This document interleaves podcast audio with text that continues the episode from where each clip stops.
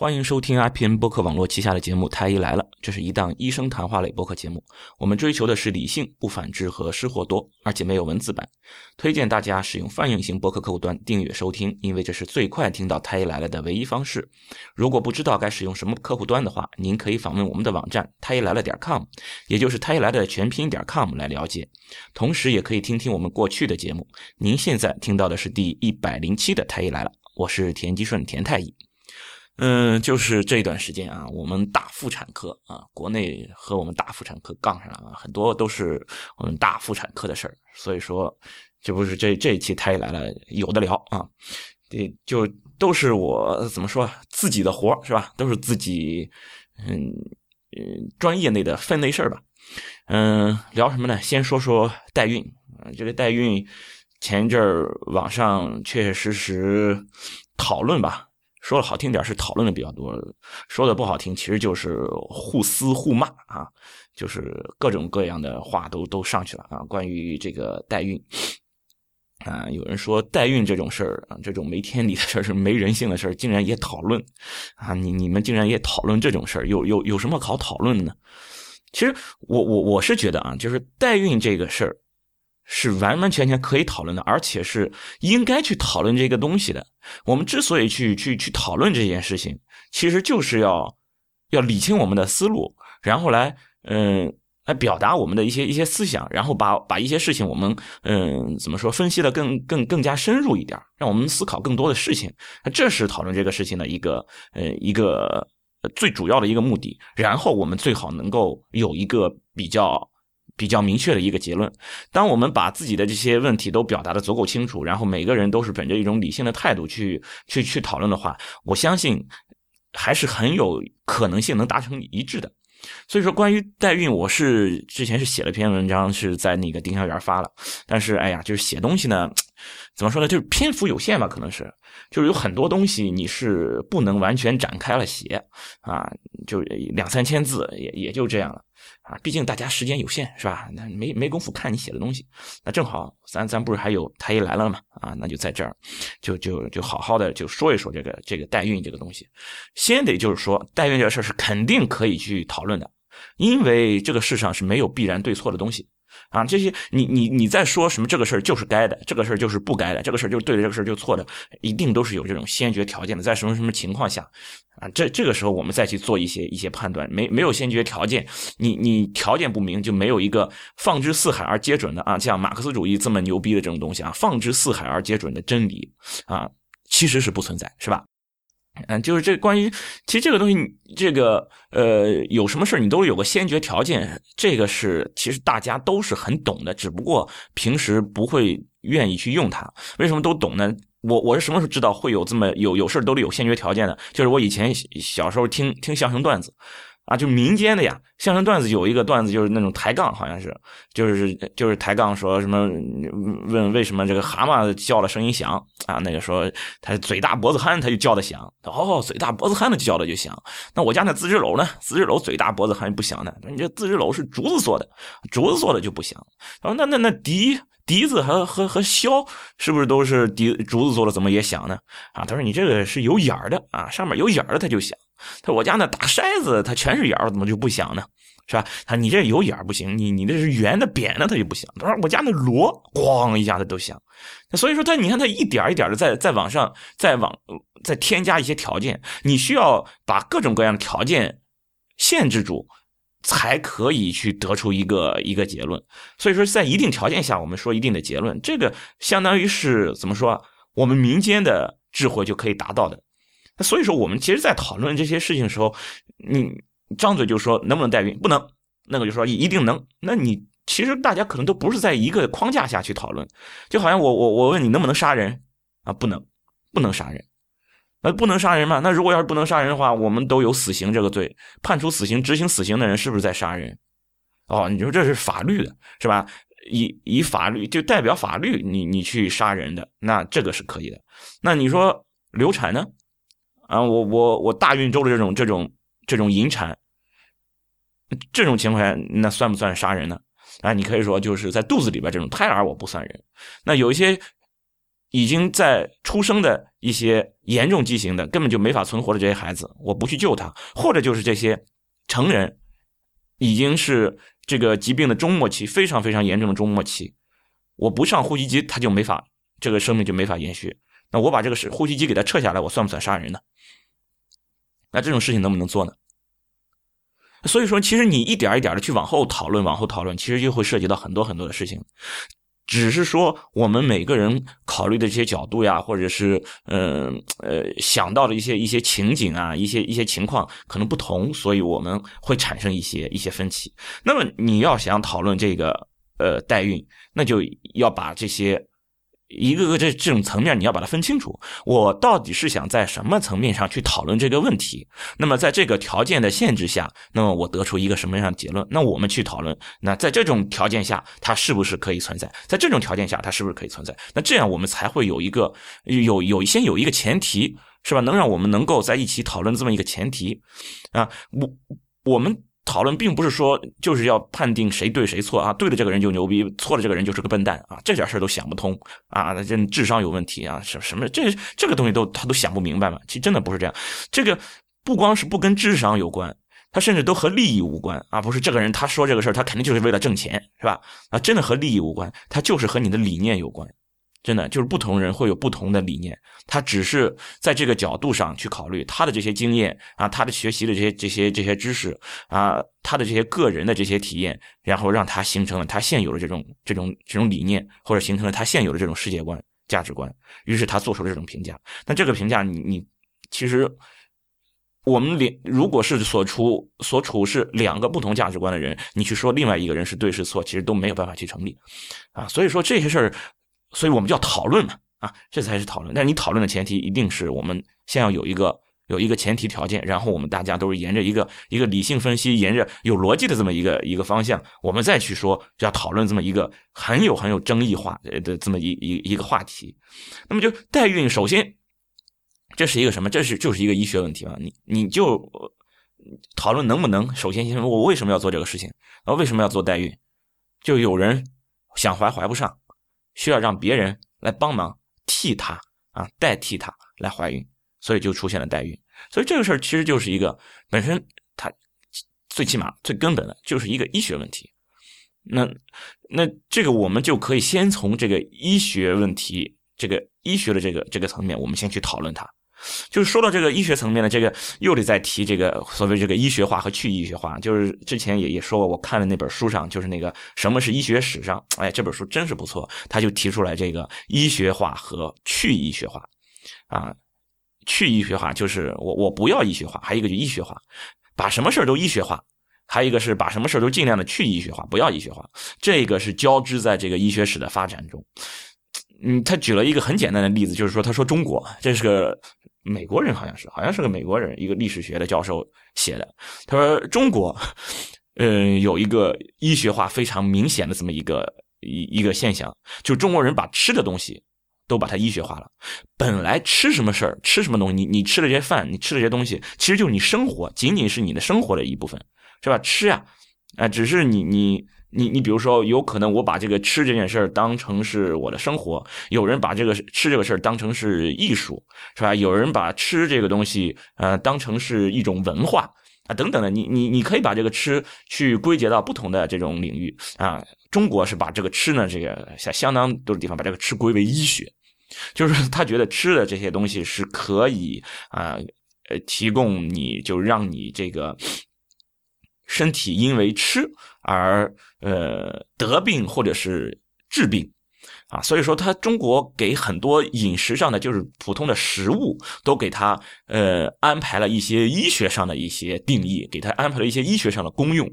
吃了这个东西是去湿的，吃这个东西是去火的啊，吃了这个东西反正什么什么壮阳的啊，什么什么什么固肾的啊，反正你吃这些东西各种各样的东西都给你呃那个套上一个和医学相关的一些东西。是吧？就是说，我我们把把吃啊，就这么这么一个，可能其实并不是医学。就是你笼统的讲啊，你把你把一个大的一个医学你可以算进去，但是他又给它更加的这个医学化，就是说你吃这个东西和你的这个医学的这个呃关联度是更更近了。是吧？就是更紧密了。就是本来吃只是你获取营养物质的这么一条啊，它的这个在医学上的这个，比如说在诊断疾病和治疗疾病上，其实它所占的这个分量并不是非常的大啊。但是我们强行的就给他安排上了这么多东西啊，包括很多啊，你你就是我们这些这医学化很呃很多东西，我们就要调理一下，调理一下。就这些事儿其实跟医学不搭边儿。啊，医学上我就是要要识别你这种什么疾病还是健康，是吧？然后我诊断出来，然后给你一些处理，一些医学级别的一些处理。其实很多和这都没有关系的，哎，我们也都要强行的给他强行的给他医学化，是吧？这这这就是一个医学化的一个过程。那另外还有一些事情就是，嗯，我要给你去医学化，就我我不觉得这是一个医学的问题。我觉得这上升的一个更更大的一个一个层面上。你比如说，其实你比如现在这代孕这个事儿，后面就可以谈到我我我我们现在很多人讨论，再把这个代孕再把它去医学化。这个医学化和去医学化，先不要讨论对错，不是说你去医学化就是对的，或者医学化就是对的，没有对错，它只是描述了这么一种现象。啊，当我想把代孕这件事情去医学化的时候。事实上，我必须先要承认，它本来是一个医学的过程，是一个医疗处理的这么一个过程。嗯，这个这个代孕是怎么回事呢？就是有两种情况啊，两种形式代孕。一种呢，就是我只用男方的精子啊，把人工受精给了另外一个，就是如果谁要是要代代孕的话，把它放到这个代孕母亲的这个子宫里面啊，把它打到她的身体里面，形成受精卵，然后分分娩出来，相当于我既用了这个代孕母亲的子宫，又用了她的卵子。生出来的这个孩子其实是和这个代孕母亲是有遗传关系的，而那个呃，比如说呃，我和我爱人要找一个代孕的母亲，其实如果要用这种，它叫叫做传统代孕，要用这种传统代孕的方法，那么代孕出来这个孩子和我爱人其实是没有遗传关系的，啊，其实是没有任何关系，只是和这个代孕母亲是有关系的。啊，这是一种传统代孕啊，又用她的卵子，又用她的子宫。那还有一种就叫叫做妊娠代孕，我只用你的子宫，我用你这个代孕的母亲，用你这个人来，就是代替我来妊娠。啊，妊娠就是怀上，然后把它生出来，仅仅这样。那么这个受精卵呢，是我和我爱人的啊，我们两个的，用我的精子和我爱人的卵子形成的受精卵，然后通过试管婴儿的方式放到他的子宫里面啊，然后让他把这个孩子养养大生出来。那这些手段，你看。都是你离不开一些医学的操作嘛，对不对？所以说我我怎么说？我不管你要去医学化还是医学化，我总是要先考虑在医疗的层面，这个事情是不是可以做。那么我在这个医疗的层面考虑这个事情能不能做，要不要做？呃，我要考虑的内容应该就按照医学的这些情况来看。如果我要是考虑它能不能做，我得考虑这样做是不是有用。确实有用，啊，你本来不能怀孕的，然后找了一个健康的人可以怀孕，而且试管婴儿的成功率还是比较高的。就对于这种情况来说，试管婴儿的这种成功率比较高的，啊，所以说和不去做这种相比，做了这种代孕的，就是可以获得更高的这种几率，有你能够得到一个健康的孩子。啊，那那有效性是是肯定是可以肯定的啊。然后就是一个啊安全性，这个安全性其实就是。其实他这已经涉及了两方面的，我要治疗的是谁？我要治疗的其实是这一对夫妻，因为这一对夫妻他不能怀孕生孩子嘛，对不对？我要治疗他们，对于他们的风险在哪里？其实更多的在对于他们的风险是在这种心理接受上，是不是啊？因为生出来这个孩子和他们有可能没有，呃，那个和一方，比如说可能没有这种遗传关系，或者是整个这个孕产的这个过程，他们的参与度不够。就是他们体验不到一个，呃，我们传统意义上讲，呃，人，呃，组建家庭的这个整个一个自然的一个过程，啊，就是他体验不到，那这个可能是对他的心理上造造成影响。那么对于这种影响，是不是他可以调节的好？那如果能调节的好，他如果能够接受，能够对这个事情认知的非常充分，或者他认为我得到孩子的这个这个好处远远远远的大于我的这种心理上的这种落差，那那没问题，医学上可以做。但是这个事儿不能只考虑这一方，因为你还涉及到另一方，因为怀孕的这个是另一个女性来来承担的这个怀孕和分娩这么一件事儿。好，我就需要去看这个另一方她的这个风险，我也要需要可控，因为毕竟她怀孕呀，怀孕我之前呃我那个在很很多期的那个节目里面都说过，中国目前的孕产妇死亡率啊超过五千分之一，十万分之二十三吧，好像是十万分之二十几，就就算是五千分之一吧，五千个人怀孕生孩子会有一个因此而死亡，说这是一个蛮高的一个风险，这还不包括其他的这种呃得得这种孕产妇并发症这些风险啊，那。还而且还包括孩子的一些风险，对不对？你你你能保证你每一次怀孕，包括代孕的，就都是健康的儿童吗？生育都是健康的儿童吗？或者分娩的过程中会不会有窒息啊等等的？这些这些全都是一些要考虑的一些问题。那么 OK，我们要看这种情况，这个风险是不是在一个可控的范围内？倒不是说一定什么都没有，我们不可能找到一个绝对没有风险的事情。对不对？这这个我们以前也也反复在说过。你你不要说这个事情，我要找一个没有风险，就像就像那个呃药物副作用，我要找一个绝对没有药物副作用的药来吃，那你你你找不到。你如果因为担心这个风险、担心副作用而放弃它，你的这个选择可能本身这个选择本身也是有风险的，对不对？所以我们不能奢求什么事情是没有风险、没有副作用副作用的，我们只是看这个风险和副作用是不是在我们可以接受范围之内。那么就是说，这种风险是不是可控？那现在我们发现，在挑选过这种代孕母亲的情况下是可控的。那挑选什么样的人呢？年轻。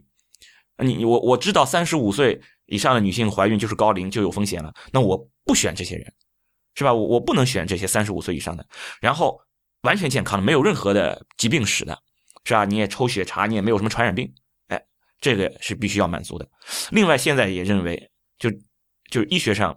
就应该说是大部分的一些就没没有形成一个指南，但是大部分的这种呃参与这种代孕的这些专家，当当然基本都是国外的这些专家，他们认为希望这样的代孕母亲生育过一胎，因为生育过一胎，就我我们产科是知道，生育这件事就怀孕生孩子这件事就好像是这个女性的身体的一个重启动，同时又是对以后健康情况的一种预示。就你比如说啊，你怀孕的时候如果得过妊娠期高血压。那么你以后得高血压的风险比别人高。如果你怀孕的时候得过妊娠期糖尿病，那么你以后得糖尿病的风险也要高。而且你这一次得过高血压，下次再怀孕得高血压的风险要明显高好多好多。你这一次得过糖尿病，那么下一次再怀孕得糖尿病的风险也也会高很多。所以说，你的第一次怀孕生孩子这个经历，很有可能能够提示你下次。所以说，我们就要找你第一次。怀孕生孩子是完全健康顺利的这种女性，哎，这样可能就能预示着你下一次怀孕，哎，也是健康也是顺利的这种几率会大一些。这是从从代孕母亲的安全的角度来考虑的。那另外一个就是希望这个分娩是一个阴道分娩的，就顺产的啊。那如果你要剖宫产的话，剖宫产本身也会增加风险，对不对？那你可能还要再做再开刀呢，是吧？那那希望你是顺产的。那顺产的女性再生二胎，就是这种我们称为经产妇，生的可能时间也会短一点啊，就可能是相对会顺利一点啊。所以说我如果这样挑选的话，哎，那对于这个代孕的母亲来说，她的这个风险是可以最大限度的控制的。那另外，我也要对这些女性进行心理评估啊，做一些问卷来心理评估这些母亲她们对于生育的这一胎，她们的看法，她们的接受度如何啊？这些其实都是我可以去做的。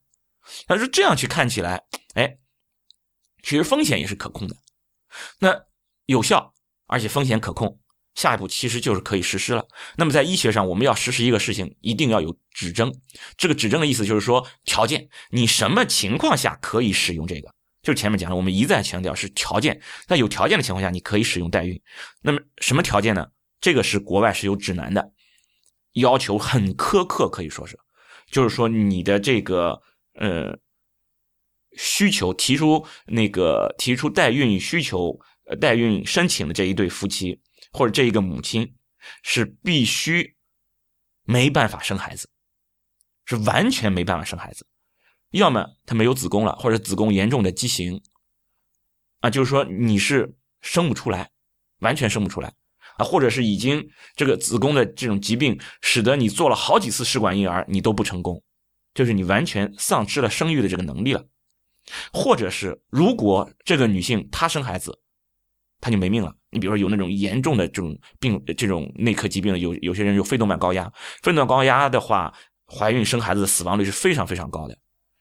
就百分之就统计是百分之七八十，就是分娩的过程中就就没命了。所以对于这种情况，医学上就是明确禁忌，就如果我查出来你是明显的这种严重的这种肺心病、肺动脉高压的话，这种女性我们医学上是建议你不要怀孕的。如果你真的不小心怀孕了，早孕期我们就建议你把孩子打掉做流产，否则你到后面你你命就没了。所以对于这样的人，他如果想要生孩子，OK，对于这种情况你可以使用代孕。所以说，在医学上，我们严格限定指征，就是你这个女性，你要么就是完全没有能力生，生不出来；要么就是如果你真的生的话，你的命都没了。呃，那这种情况可以选择这种代孕，啊，这很苛刻的一些指征。你你像这种《人民日报》，他写的是，哎，我们现在要生二胎，鼓励生二胎，但是这些人都是高龄，哎呦，风险好大，是不是能代孕啊？不行，你担心风险。你就想去代孕是不允许的。为什么你担心风险，代孕的那个人就不担心风险呢？不能因为你觉得风险大，你就找人代孕。找人代孕的医学指证啊，我指的是专业上的医学指证，不是这个女性害怕生孩子，而是她不能生孩子，这完全是两码事儿啊！我害怕生孩子，所以我让别人帮我生，我让别人代替我生，这样是不成立的。是我完全没有能力生孩子，对于这种情况，OK。可以适合这种代孕，就在医学上，我现在一直在医学的层面上在讲这个事情，啊，在医学上是可以的。所以说，如果你去严严格的去限定这些条件啊，包括你去审核手术指征，呃，就是说这个代孕操作的这个手那个医疗的这些指征啊，包括你去严格挑选这代孕的母亲啊，在这种情况下，我觉得纯医疗啊，纯医学角度上，为什么不行？可以呀，就是一个医疗技术嘛。啊，这个医疗技术是可行的，啊，但是你看刚才在说的时候，其实就已经引发了很多很多事情了，啊，你你比如说大家对孩子的这个这个看法，是不是啊？其实这这已经引发了很多事情了，这什么事情？就是伦理的问题，就是一个伦理的问题。我我这个我这个孩子不是我生的，又要叫我爸，又要叫我妈，啊，爸倒是没什么，对吧？但是从母亲的这个角度。母亲和孩子之间这个母子的感情，这里面确实是是有问题的啊！不管是要求代孕的那个，还是提供代孕的，他们其实和这个孩子之间的这种感情，其实都是有问题的。嗯，这这是这是一个问题，还还有不止的这不只是这一些的啊！你比如说有这个，就是国外，你比如印度啊、俄罗斯呀，还有美国的一些州啊，他们都是不光是开放代孕，而且可以商业代孕，对吧？就是。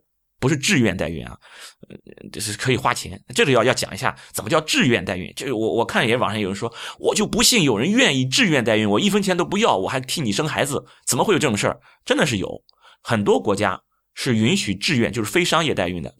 这种情况基本上都发生在什么什么情况下？就是发生在这个女性代孕的这个女性和要求代孕女性，她们两个之间本身就是亲属关系，呃，表姐妹。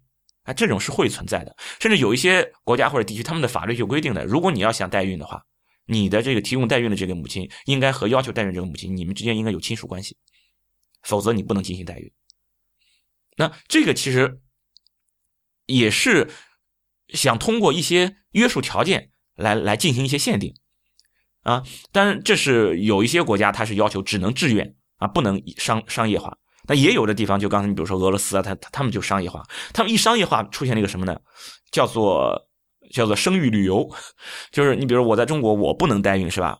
你俄罗斯可以代孕吗？OK，我去俄罗斯旅游一下啊，顺便代孕啊，就就代孕旅游啊。包括你看，在美国加州，美国加州是可以代孕的，美国加州都有这种产业化的啊，就这种公司，哎我代办。是吧？你你你去网上去搜索代孕，可能就能搜出一些加州的公司、俄罗斯的一些公司，哎，找这些经理，他告诉你怎么怎么做，整个一套流程都有。就是这种事儿，你看他，你发现他他其实就给买卖了，就就是就是你把这个你你这个形式相当于什么？相当于你你在你在租用一个人的器官，对不对？那么租用一个人的器官，那你就需要去审视一下这个租用器官到底是一个什么性质了，什么性质的租用？我到底是像租房子一样的租用呢？那如果真的是像租房子一样去租用，那这个真的是没有问题，是吧？这个东西是你的，现在我想租一下，给你钱，然后用完了再还给你，那这这这没有问题啊。但是它毕竟是一个器官呀，是吧？它是在人身上的一个器官呀。那这个是女性的这个器官，这种租用没办法，你就把它当成一个租用房子，你就相当于你在你是在用这个女性的子宫，再笼统的讲，你在用这个女性的生殖器官，对不对？子宫是生殖器官。同样都是在用这个女性的生殖器官，那卖淫是不是也合法了呢？那确实卖淫是否可以合法，也是可以讨论的，也是有伦理学问题的。而且确实也很也有很多国家和地区也是允许卖淫的，当然他也会安加安安，就是放上一些这种限制条件。啊，这这个我们不扯远了。那那至少它是涉及到和卖淫一样的这种伦理上的这种问题，这种争议点，至少它也是存在的。再往后放，OK，就算是这个是合法的，啊，是可以的，我也认为卖淫是可以合法的。那接下来，你用了我的器官，是不是相当于对于你这个人整个这一个人的身体，整个这一个人不仅仅是身体，也都在用，是用了你这个身体，而不是简单的我在比如说我雇佣你来帮我劳动，这个不一样，我是直接用了你的身体。用你的身体来为我服务，这种情况，那你和直接短期内买了一个奴隶有什么差异？这个事情其实你确实是需要去界定一下。如果一个奴隶，我比如说我就奴役你一年，我就奴役你十个月，这十个月你的身体是我的，我给你钱。这样是不是可以？那一个人，这一个人完整的一个人，在多大程度上可以被另外一个人花钱来奴役？这个也是需要去考虑的。当然，这个还是不说对错啊。其实你比如说，我就是一个愿打一个愿挨，他就是愿意。那其实真的你也不能说什么，就是说，怎么说呢？我个人。不能接受这种现象，但是，如果真的是出于自愿的话，他自己不觉得这个事情对他是一种伤害，也没有伤害到其他人，这种现象，我认为是可以存在的。其实就好像我是一个异性恋，我不能接受同性恋，很明确的，我要跟大家都讲，我不能接受同性恋，我更不能接受一个同性恋者向我示爱。因为我是异性恋，很明确。但是，如果你是一个同性恋者，我是非常尊重你存在的权利的。我该有的人生的权利，你作为同性恋者也全都应该有。就是这样，我并不认可你，但是你存在的这个权利，我是应该尊重的，没有问题。只不过现在同性恋者属于少数人群。是吧？那假如我到了一个全都是同性恋的一个地方，我变成少数人群，我也希望那里的人同样来尊重我，都一样的，每个都是每个人都是其实都是对等的嘛，对不对？所以说不能因为我不能接受这种情况，所以说这种情况就不能存在，这个其实逻辑是不通的，这个逻辑真的是不通的，它能不能存在？你应该看这一个在从事这件事情的人。或者卷入这件事情的人，他是不是自愿愿意，而且这样这样做没有伤害到第三者？那如果是可以可以的话，在伦理上我都认为是可以行得通的。虽然有很多地方在我们看来很荒谬，就好像我作为异性恋，我觉得很多同性恋的做法很荒谬。虽然真的，我我是觉得很多同性的性行为，我觉得很荒谬。但是并不妨碍他们存在，他们照样有权利存在，就好像同性恋者会觉得我作为异性恋的行为很荒谬一样的。这个我我觉得完全接受。假如一个同性恋说啊，你竟然和一个异性发生性行为，太荒谬了。我觉得这个事情是完全可以接受的，毕竟大家是有不同的认知的。这个我我觉得应该是接受这种多元的。那所以说，那对于这种代孕也是一样。我个体在伦理上不能接受这种行为，我也不会去从事这种行为。但是，如果有人自愿，我是尊重他的选择的。所以，你真的就是从，即使是从这个伦理上来讲，我都觉得这个代孕是可以存在的，没问题，可以存在。但是，这里边又有一个问题，就是是不是真的可以保证双方都是自愿的？是不是真的可以保证双方的利益都没有被损伤到？如果我要想真的切实落实，能够保证双方利益都没有被损害，双方都是处于这种呃自愿的原则，那么我需要有一个更高等级的一个约束，这就是一个法律约束，同时也包括整个社会为这种现象提供一个社会一个存在的一个基础，你必须要有这种情况，否则全都是空谈。呃，理论上讲，逻辑上讲，哎，这个事情是说得通的。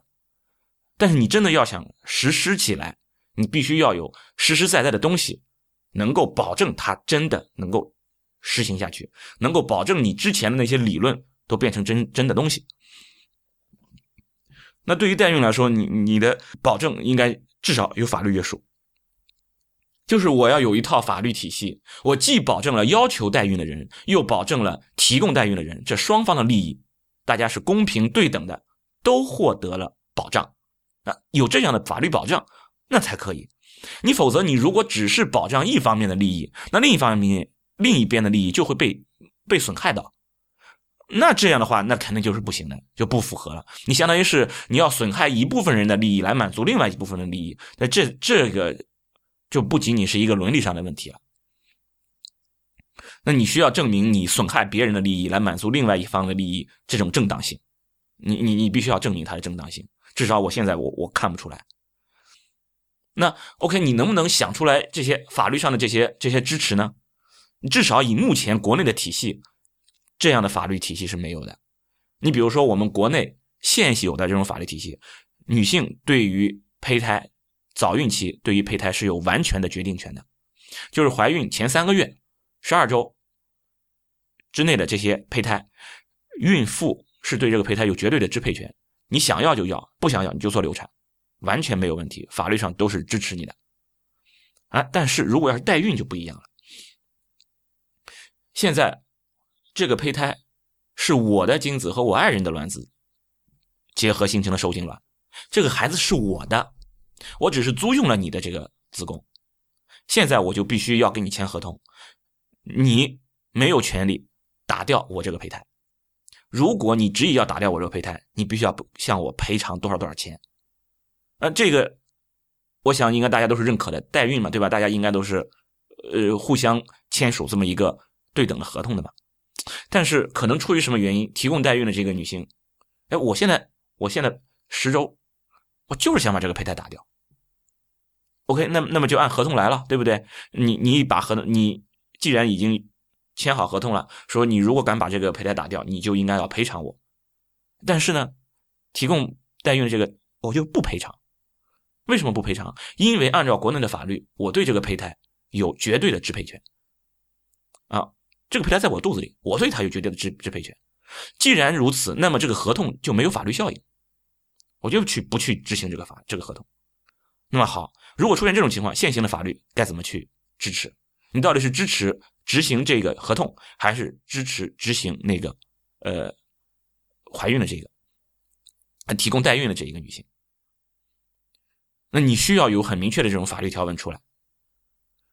当然，你选择支持谁都可以，那这都是你制定法律的这些这些法律界的人士他们去定啊，他们去权衡。但是你必须要有配套，如果有了配套，你可能是不是还要再改以前的一整套的法律体系？那如果你说我要支持这些寻求代孕的这些人的意见，说你只要是怀了孕，你就必须得让人家听人家的，人家说你不能怀不不能打掉就不能打掉，得听他的。那么提供代孕的人，他们的这个权益怎么保障？这些法律上的这些困境能不能把它解决掉？这需要我们国内的这些法律界的人士去把这个事儿一定得把它弄清楚。在你没有一整套法律保障的情况下，如果实施代孕，很危险。我是我个人是肯定是不同意这种情况，真的是很危险，很危险。还不止如此，你如果要是法律开放允许代孕，OK，代孕这件事情合法了，就有可能会出现什么？出现其实他并不是自愿的，这一点很重要。我前面一直在强调是自愿的，他自己是愿意的，他自己不觉得有问题。但是你怎么知道他就不是被胁迫的？他有可能不是自愿的，他就是被胁迫的。这种情况怎么办？那么提供代孕的这个女性的权益怎么去保障？那么这种胁迫的这种情况会出现什么情况会出现这种胁迫的情况？两种情况，一种这个社会如果贫富差异很大的时候，还有一个这个社会如果权力很集中的时候，就容易出现这种胁迫。那其实我都不用多说，你想象一下，我们中国是怎么一个一个社会？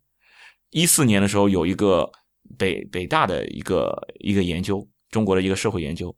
说，二零一二年中国的基尼那个基尼指数已经超过零点七了，很可怕。这是基尼基尼指数，我想我们的听众应该会会了解，就是反映贫富差距的啊，最大值是一啊，应该不会有这么绝绝对的这么一个极端值，越大贫富差距越大啊，一般零点二到零点三差不多了，稍微大一点能到个零点四，美国已经算贫富差距比较大了啊，零点四。啊，我们是到一二年的时候超过零点七，啊，当然我们的国家统计局报的是零点四七到零点四九，啊，但是也是国内的人研究的，是公开发布的这么一个数字是零点七几，零点七三，这么高的一个贫富差距，而且国内的这个权力集中程度，我就不说了，我想大家应该都知道，是吧？在这种情况下，嗯，你说。不出现胁迫，反正我是不信，我是绝对不信，而且我更愿意、更倾向于相信，更可能出现胁迫式的、非自愿的这种代孕。我不管你是哄骗也好，还是真的直接就是强迫也好，不管怎么样，都可能会出现这种非自愿的这种代孕。然后因为啊，代孕是合法的，哎，他反倒是一点事都没有。不会受到应有的这种惩罚，这就很可怕，很可怕。因此说，如果再分析到这个层面，其实到这个层面已经去医学化了。对于代孕这个事情，已经完全去医学化，它不是医学的问题了，这就是一个社会和一个法律的一个一个问题了。那在这种情况下，代孕这件事儿，在现在的中国，我觉得如果真的要是开放的话，会很危险。我我我是真的是很很不赞同在现在的中国去开放。不是因为医学上不行，甚至在在伦理上，我觉得都说得过去。但是以现在中国现在的这个社会现状，还有法律的情况、保保障情况，开放代孕很危险，真的会很危险。那些真的这种底层社会的这些女性，年轻的这些女性，嗯，她们就完全没有保障了。即使是我在医学上，我说我要严格挑选，我要对她进行心理评估，没人去管这个，便宜就行呀，对不对？甚至不用便宜。我就是要要要生，你怎么办？那那那这个事情是会很危险的，因为这种情况在我们这种贫富悬殊的国家，在这种权力集中的国家，要想出现这种事情，呃，我觉得真的是可能性非常非常大的啊。所以说，如果我们真的去讨论这个代孕是不是可行，如果我们这样去去考虑的话，去分析的话，最终得出的结论是。至少现在在国内，我觉得是不能去做代孕这件事的。那或许我们的社会在不断的在发展，我们的通过什么方法使我们的贫富差异在在缩小啊，使我们的这个每个人获得的这种个人的人身权利会增高，个人的这种政治权利也会开始增增大啊。同时，我们的法律体系在不断这种完善啊，为了这个。实现代孕，我们先提前完善我们的法律体系。如果真的能做到这个，真的不妨可以开放。至少现在不行。那那那讲完代孕呢，然后我们再讲个另外的事儿。另外这个事儿呢是非常非常敏感的一件事儿啊，就是在我们这儿啊，杭州浙江省中医院啊，浙江省中医院出了个什么事儿呢？就是呃呃，这个新闻通稿上说是因为什么操作。违规严重违规，造成五名，呃，应该是女性吧，至少他说五位患者感染艾滋病病毒 HIV，啊，这是一个严重的医疗事故，是被通报了。嗯，二月九号通报啊，然后通报之后，这件事儿在通报的当天半天之内，在网上是大量的删帖。其实我我我并不想这个反反反反党反社会啊，也也不想反反政府啊，只是想把这个这个东西我的一些想法把它讲一下，仅此而已，只是一个表达欲。嗯，也也也没想什么颠覆政权之类的啊，这个是发自肺腑的。我只是觉得，一个医疗事故这种事情，我从一个医生的角度，我都愿意对社会公开。为什么？是因为我作为医生，我非常非常的强烈想要获得大众的信任，而获得别人信任的一个非常非常重要的手段，是你敢于承认错误。就是说，你承认自己错了这件事儿，不单不会让别人不信任你，反而应该会让别人更信任你。为什么？就是说，别人你给别人传递的信号是：我这个人是会承认错误的，就是说我错了，我就会认的。所以，如果我没认，那么我就没有犯错误。这个逻辑上是非常通顺的，是吧？正命题是成立的，那么它的逆否命题是成立的，是吧？如果我犯了错误，那么我肯定会认错。现在，如果我没有认错，那么我就没有犯错误。这个逻辑绝对是通的。所以说，承认错误这件事儿是更容易获得信任的，因为在这种情况下，当和别人发生争执，或者是不管出现什么事情，当被人质疑的时候，只要是你说我没错，大家就会信任你。因为你说了，我如果错了，我肯定会认，而且你在不停的向大家去传递这个信息，传递信息的方法是什么？你是真的要认错呀，是吧？你你做错了就认嘛，这这这这这有有什么呢？你只有认了错，你才可能去改错嘛，对吧？你你你怎么认错？认错的过程一定是去剖析这件事儿，是不是我错了，是吧？这是最基本的呀。我想要认错之前，我必须先要确定是不是我错了。我要知道我错了，我才能去认，是吧？那你要去剖析我是不是错了，错在哪了？然后就是为什么我做错了？那你必须要经过这些剖析之后，你才能去认错，对不对？那你只有这样做了，你才有可能去改错。那如果你就是不认，那这就完蛋了，是吧？那就就就就不可能改了嘛？那不光是不能。呃，就传递信任了，改都没有机会去改，你都没认，你怎么去改？是吧？那所以说，你应该去去认错。那政府现在是什么呢？那我其实我其实挺体谅政府的，我真的挺体谅政府的。我如果我站到政府的角度上来讲，就是说这个事儿影响实在是太大，是吧？艾滋病，中国人对艾滋病是非常非常恐惧的。是吧？啊，又是一个三甲医院，这是一个国家正规的一个公立的三甲医院。那你你你认这个错，那不是就打自己的脸吗？这个社会影响太差啊！社会影响太差，会引起一些不必要。就是说，如果大家都是理性的，你认错，认错了以后，我们就从这个。避免不良反应，就是承前避后、治病救人这个角度，我们去去分析问题，然后去解决问题。真的大家都很理性的话，那也没关系，是吧？我我想，如果是政府知道民众也都是这样这种理性的情况下，那政府也敢去承认错误。但是现在可能太多的民众可能也是不够理性，那政府呢也就害怕。那反正这种也不知道是鸡生蛋还是蛋生鸡了啊！到底是因为民众不够理性，还是呃，所以造成了政府不敢去承认呢？还是因为政府越不敢承认，民众就变得越来越疑神疑鬼，不够理性了呢？反正这个我也不知道谁是因谁是果了啊！反正就是现在现实条件、现实状况就是民众确实是不够理性，然后呢，政府就不敢去去。把这个事儿报的太太明显啊，然后就是我我我不去报他，否则的话这个就不可控了，局面是完全不可控了啊！这政府是担心这个事儿，那那政府也不是说他不想改，你看他肯定可以内部去去搞嘛。这个因为我我我也是也是耳闻嘛，全都是耳闻，就是也是要在内部进行整风啊处理。你比如说。至少在全国范围内，这些医院都下下文件啊，让这些医院内部进行整风，进行进行整整治。这这些他们其实他们知道这个事儿是肯定是错了，然后他们也要去改了。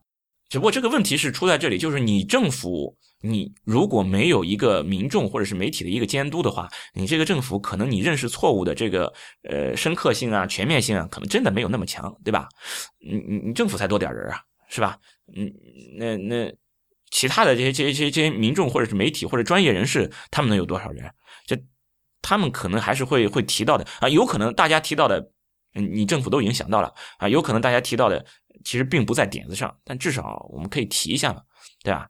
你看，但但但政府也是担心害怕啊，他他他就他也想认错啊，但是内部解决，那，不能让这个事情呃反应太太过剧烈啊，不能让民众都知道，否则的话害怕局势难以控制啊，所以说就就内部解决了吧，啊，就是我们事儿关起门来，哎，就是就比方说说，嗯。这那句话是什么来着？就是自己家里啊，家丑不可外扬，对吧？啊，对，就就就类似这样的。哎，但是我对这个是持否定态度的啊。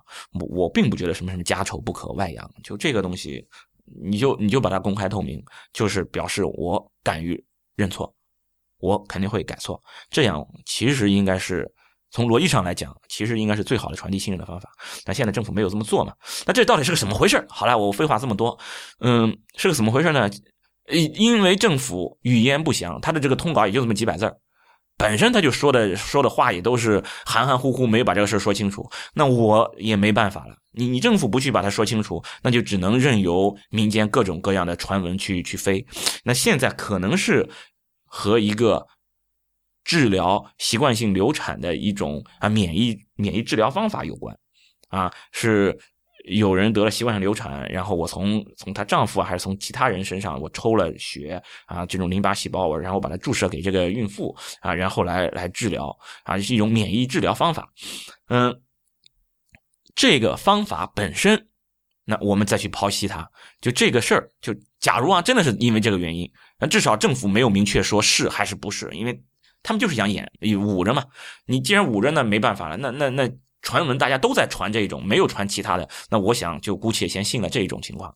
那就是如果真的是因为这个事情的话，那这个错错在哪里？那我们去去剖析一下。那首先，这种免疫治疗的方法啊，它是不靠谱的。嗯，可能有人觉得，哎，这这听听就不靠谱是吧？怎么从从别人身上什么什么拿了东西，这怎么打到这个孕妇身上，他就能能治病？你还别说，这个事儿不是中国人发明的。啊，是老外发明的。呃，八一年的时候啊，美国人他们在这个《柳叶刀》，又是《柳叶刀》，听过我们节目都知道，我们经常提《柳叶刀》是非常非常权威的这个医学杂志。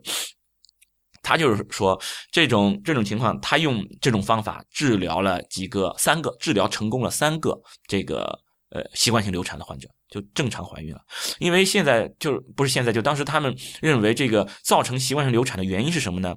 是一种免疫因素，就是说这个孕妇这个女性呢，她呃怀孕的时候自身的免疫力过于敏感，自身的免疫力过于敏感的时候，她就会把这个胚胎当做一个异物。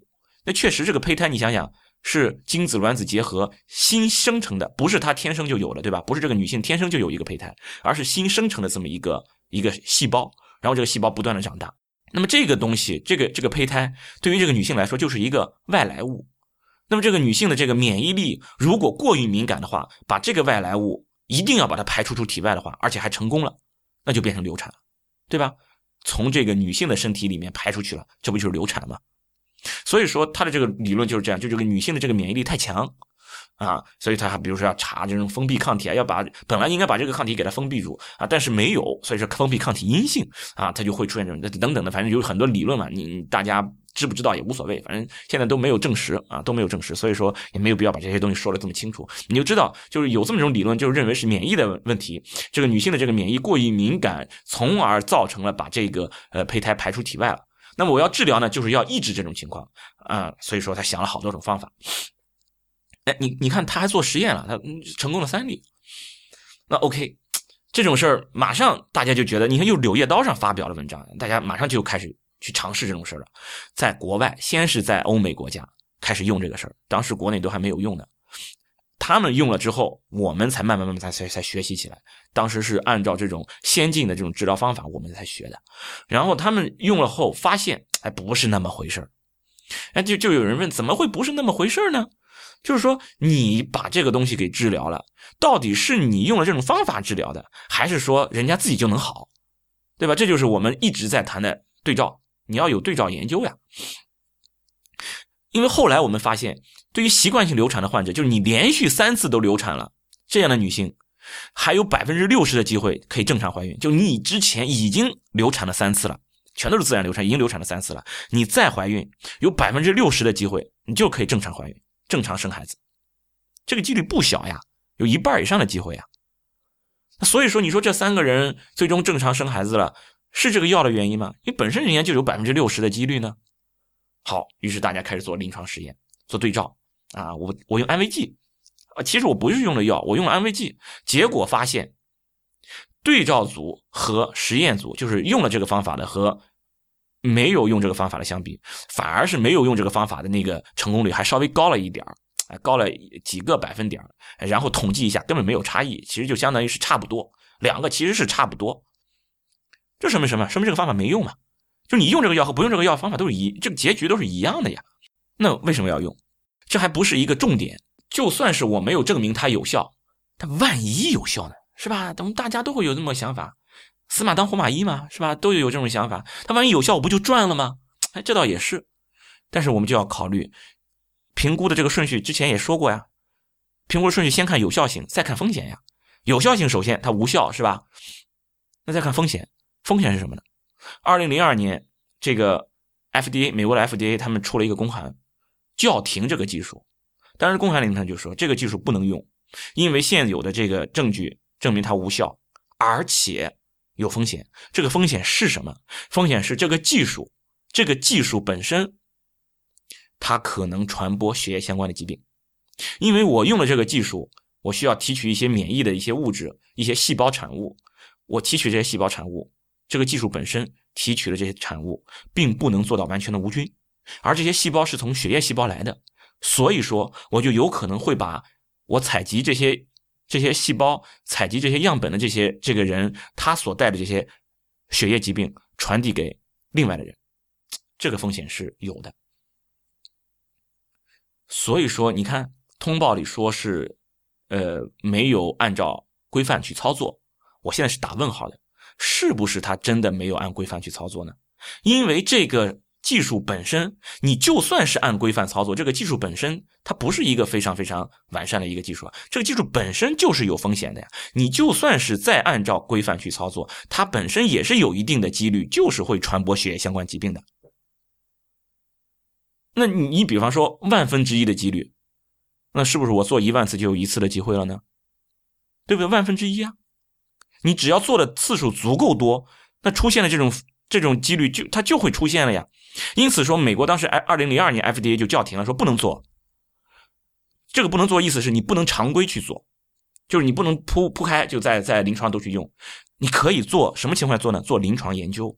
什么叫临床研究？就是我我来做实验，找一小部分人，嗯，几百个小样本的人，啊，就像前面一样，啊，做这种对照研究，然后我来剔除、再选择到底对什么样的人可能会有效。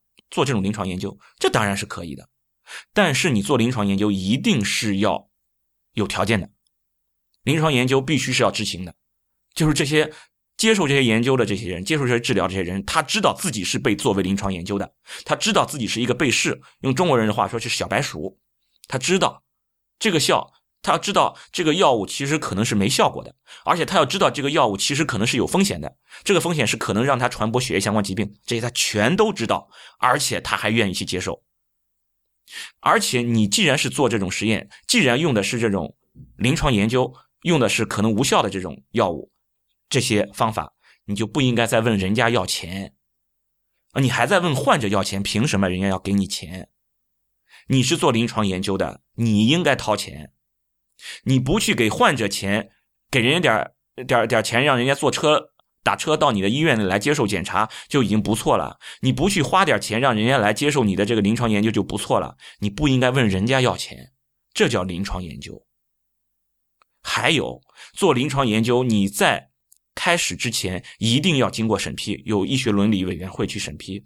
你需要把你整个医学、你这个医学研究的这个实验、实验方法、实验设计全都把它写出来，你的这些评估全都要写清楚，然后全部的方案交给医学伦理委员会去审核，通过了，备案好了，给你一个临床实验的一个编号，然后你再去做这个。什么情况下可以继续？出现了什么情况，你就要终止这个实验，等等等等，都要写的非常非常清楚。在这种情况下，你才可以去用这个方法。很明确，现在国内没有这么做。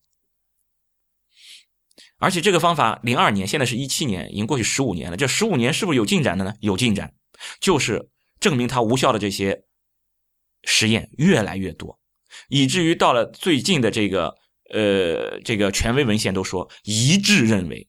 多么强烈的一个词儿啊！你想想，医学上都是哎呀，这个东西是可能啊，这个东西是嗯不大很确定啊，这个东西呃还需要再再扩大一些研究啊等等的，嗯还有争议啊，经常会有这种情况，因为很多不确定因素嘛。但是这个权威文献给的是一致认为无效，而且是各种免疫治疗方法针对这个。器官性流产无效，呃，你用什么那个淋巴细胞呀？啊，你用什么免疫球蛋白啊？啊，这这些通通无效。那这有人可能会说了，哎，怎么会呢？我真的就是习惯性流产，用了这个给治好了，或者是那个我我隔壁二大爷家那个嫂子，她真的就是用了这个方法，她就是治好了呀。真的是我发，甚至有人说我千千万万的人都是这样治好了的呀。哪个哪个医生他治好了多少百个人呀？那你说无效那？怎么能？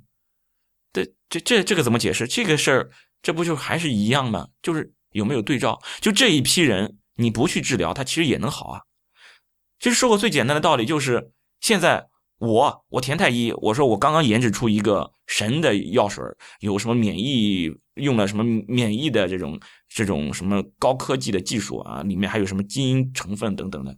我吃了这个这个药水呢，只要你女性喝了，保证你生男孩啊，你喝了我的药水就生男孩啊，你给我一百块钱，我就给你这药水。如果你你没生男孩我退你一百块钱，我退你，我保证你生。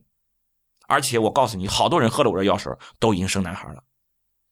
我这药水就是娃哈哈矿泉水，呃，不是，我就是矿泉水啊，不能提那个那个名字，提了名字太亏了，啊，就就是矿泉水。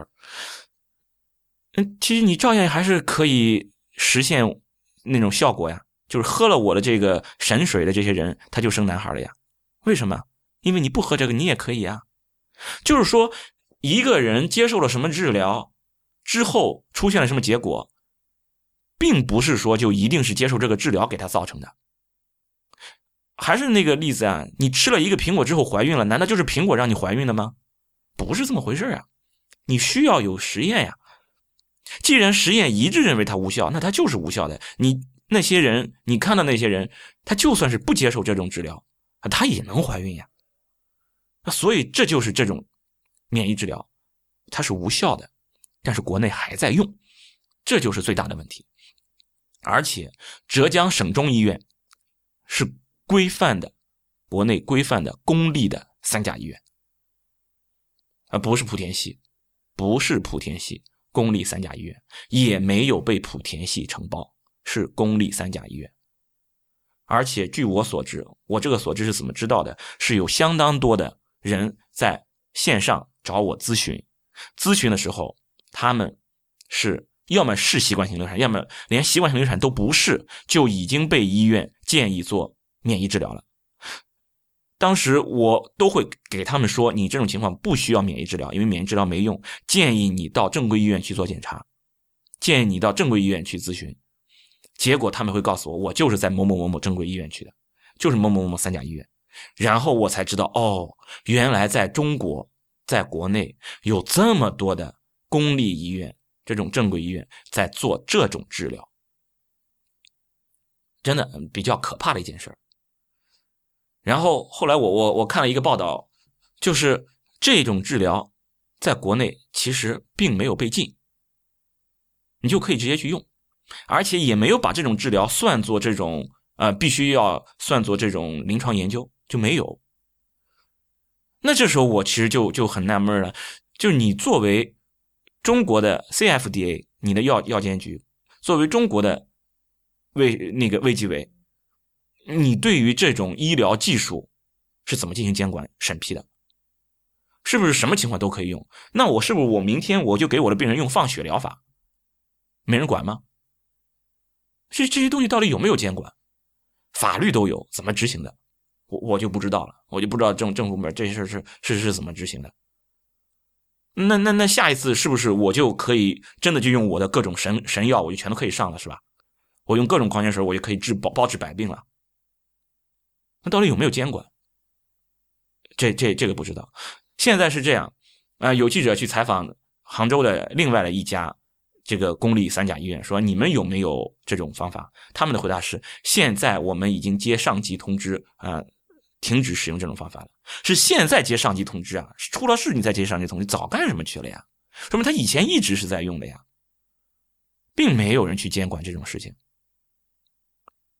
就这个事情不可能是让我们作为医生。我作为临床医生，我知道这个事情是无效的，是有风险的。我会以医生的角度告诉病人啊，你不应该这样去做。但是这个事情不应该是我医生去做的。你你如果作为一个监管部门，把这个事情没有没有监管好，你其实就是让这些人在承担风险。为什么这么说？因为前面已经说了这个。技术本身它就是有这种风险的，发生率就算是万分之一、十万分之一，你架不住你的基数大呀。中国多少人呀？本来没有问题的，也会被忽悠了来去用这种方法去做。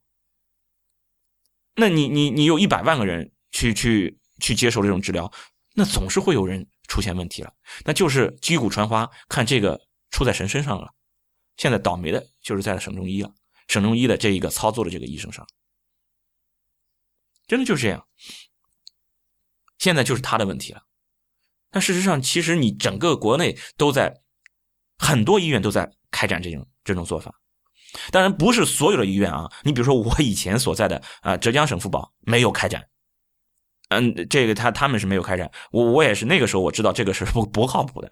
我当时还没有到体制外，那那个时候我也知道，比如协和应该也没有开展。那其实还是有些医院是没有开展的。那但是这个事情，你到底是去去去怎么评估？有些医院做的是对的，有些医院做的是错的，到底是怎么去界定规范？到底在哪里？到底是怎么执行的？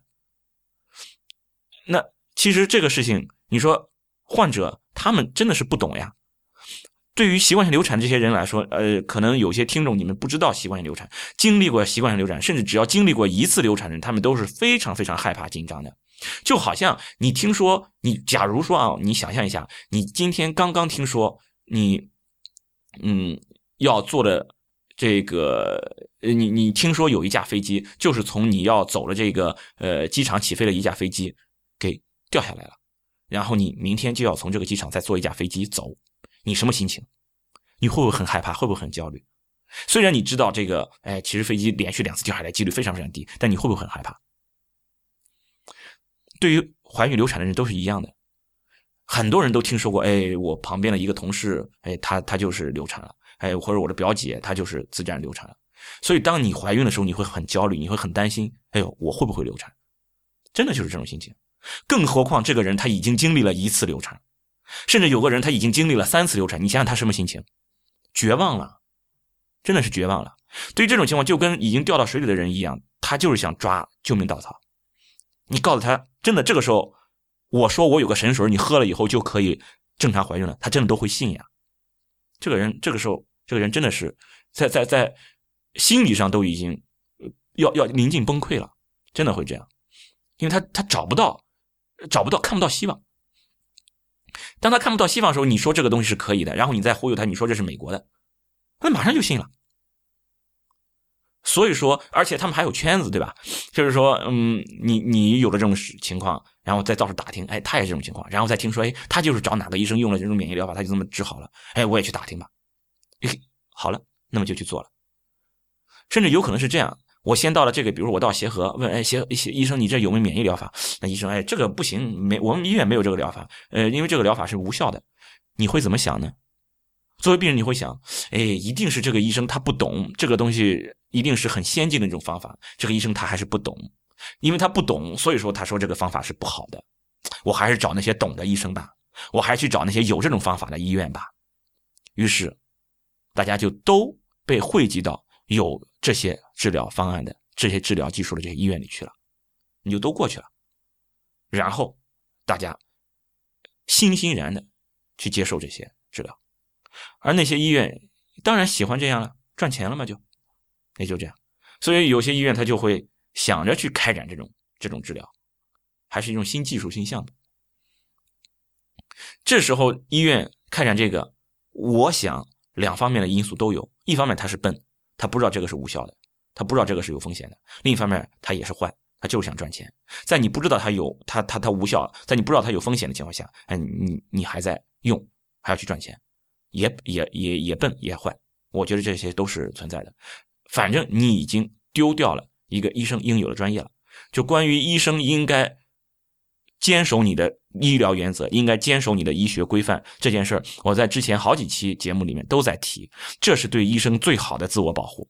这是一个医生，就医生坚持医疗原则，医生坚持医学规范这件事儿，不是或者说不仅仅是为了帮助患者，更是保护医生。其实就这么简单。你作为一个医生，你不坚你你不去 坚守医疗原则，你使用这种没有经过验证的方法。而且是有潜在风险的方法，你去用它。好，现在出了事情了，谁背？还是你自己去背啊？其实你就是在把自己往火坑里推，你就是让自己去承担这些风险。现在这个事情真的是发生了，有了这么一个事情，我觉得去把它让大家都知道，真的可以起到这种承前避后、治病救人的作用。它有一个非常强的一个警示钟啊！真的，以后再有人。去乱用一些治疗方案的时候，真的再有人去使用一些有潜在风险但是又无效的一些方法的时候，再有人不遵守医疗原则的时候，就可以把这个事拿出来。真的再有人说，哎，我滥用抗生素，那那万一要是有效呢？那就可以告诉他，抗生素本身是有风险的。你如果用的这个抗生素本来是无效的，对于他来说是没有帮助的，没有医疗指证的情况，你用了抗生素，他过敏给死了，你就要承担责任。就好像这种情况。其实它是无效的，你不要觉得万一有效呢。然后他感染艾滋病了，你就是一个重大的医疗事故。这个事情拿来去去去警示后人是非常好的一个一个素材，但是我们再把它压下去了，这个我真的是觉得比较遗憾吧。怎么说呢？就是看你站在什么什么角度。我当然我是站到这个医疗的角度，站在医生的角度。我把这个事儿相当于什么医学化是吧？医学化了，而政府可能在处理这个问题的时候，他们是去医学化，是吧？你不是一个简单的一个医学的问题啊，不是简单的一个呃一个治疗方案的问题啊，这是一个稳定的问题，这是一个政治问题，是吧？就是说这种事情如果要是放开的话，它也肯定不会只是局限在一个医疗范围的一个一个讨论了。啊，不是，就是你作为一个医生的一个专业讨论，它可能上升到很多很多这个高度，可能这些舆论啊，甚至不仅仅是舆论，可能甚至会出现更加严重的或者极端的一些一些事件会出来，这控制就很难控制了。你比如说有人去造谣说什么什么，呃，艾滋病的这种什么爆发呀，拿个针头去去去恐怖事件等等，这这这都很难说了嘛，是吧？你你就一旦。失去控制呢，就就就麻烦了。所以说，对于政府来说，他是很担心这个。但是从另一个角度来讲，我觉得这也是一个懒政嘛，就他希望自己的多一事不如少一事，就希望自己的事情小一点，希望自己的事情少一点。啊，这这这这其实就是这么回事嘛。所以说，其实这个事儿呢，我们也同样的，你站在不同的角度，我站在医学的角度，我我前面讲了这一些。那如果站在他们 政府的角度，他当然他需要把这个舆论要去要去控制起来啊，就是希望大家不要去。去也讨论这个事儿。那么本期节目呢，就先到这里，谢谢大家的收听。太医来了的网址呢是太医来了点 com，也欢迎大家在社交网络关注太医来了。我们在新浪微博叫做太医来艾特太医来了，在 Twitter 跟微信都是太医来了的全拼。同时也欢迎大家收听 IPN 播客网络旗下的另外几档节目：一天世界、未知道、内核恐慌、流行通信、High Story、无次元、硬影像、博物志和陛下观。谢谢，拜拜。